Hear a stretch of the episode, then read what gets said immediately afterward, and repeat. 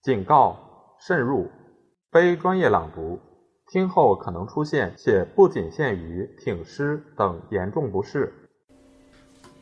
第二节，朱由崧的监国和称帝。四月二十九日，福王朱由崧在史可法陪同下，乘舟抵达南京城外燕子矶。南京官绅均往朝见。五月初一日，朱由崧登岸，先拜谒孝陵，然后从朝阳门进城，住于内守备府。谭谦记载了他亲眼目睹朱由崧进入南京的情况。初，迁文王叶陵出朝阳门外，万众伏后，见王成辇，脚金半乌桕，手摇白竹扇，有龙母风，切心幸之。不料淫逸拜度，为怀敏之婿也。文武百官朝见后商议，立福王为主，究竟应当立即登基为帝，还是占用监国名义？这里的区别是，登基后就没有改变的余地。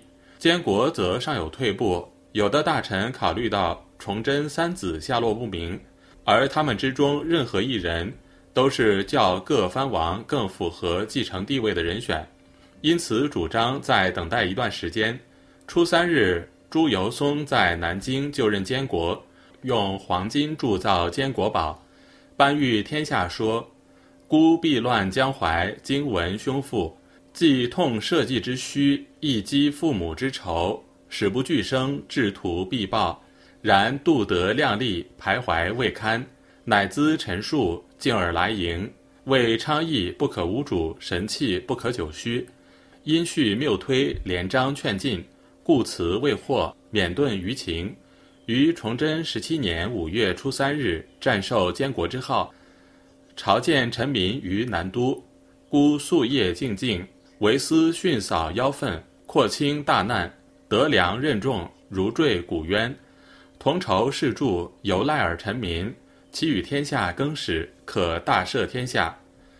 就任监国之后，朱由崧依照廷臣会推，任命原南京兵部尚书史可法为东阁大学士兼礼部尚书，入阁办事。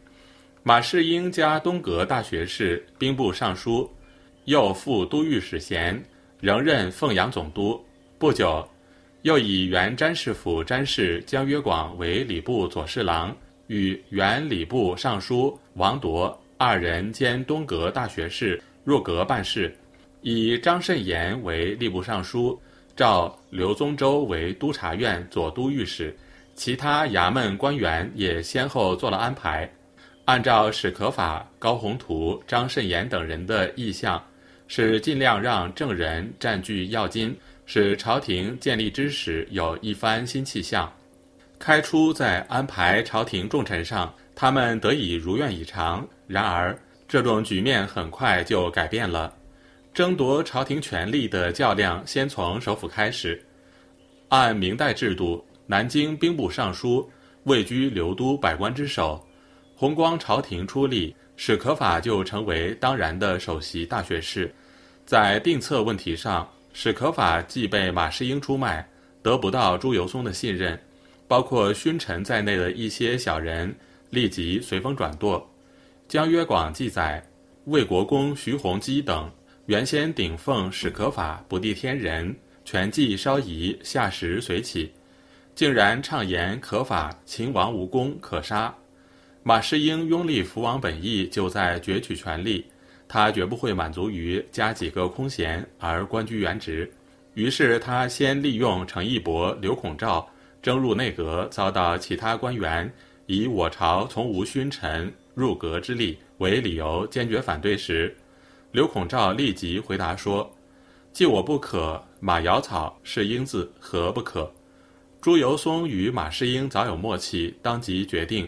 召世英入阁辅政，史可法明知自己指斥福王的把柄落在马士英手里，现在马士英既已定策守功，备受朱由崧青睐，被召入阁辅政，江北不能没有重臣督师，因此他自请督师淮阳。五月十二日，朱由崧批准史可法出任都师。五月十五日，朱由崧正式继位为皇帝。改明年为弘光元年，第二天，马士英入阁主持政务，兼任兵部尚书。史可法于十八日避辞，二十日渡江往淮阳都师。尽管在整个弘光时期，史可法的家衔都略高于马士英，但在朱由崧监国仅半个月之后即被排挤出外，足以说明他的失势。黄宗羲有以下一段议论：士英之所以挟可法，与可法之所以受挟于士英者，皆为定策之意义也。当时可法不妨明言，使之所以异义者，社稷为重，君为轻之意。委制已定，君臣分明，何贤何疑，而交构其间乎？城府洞开，小人亦失其所觅。奈何有讳言之心，受世应以隐而不发之失乎？他接着写道：“臣常与刘宗周言之，宗周以为然。”与之可法不能用也，这未免是书生之见。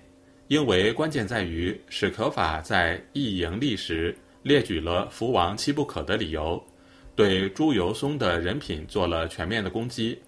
弘光既立，作为人臣的史可法不可能无讳言之心，何况以社稷为重做解释，等于说朱由崧不适合兼任宗社之重担。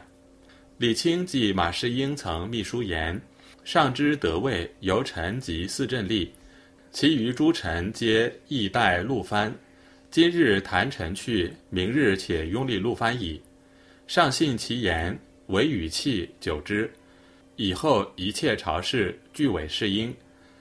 使出马入，在许多史籍中认为是弘光朝廷夭折的一个重大关键。”诚然，史可法远较马士英清廉正直，但如果认为他留在朝廷秉政就可以保障江左，进而恢复中原，那就未免对史可法的政治眼光和魄力估计太高了。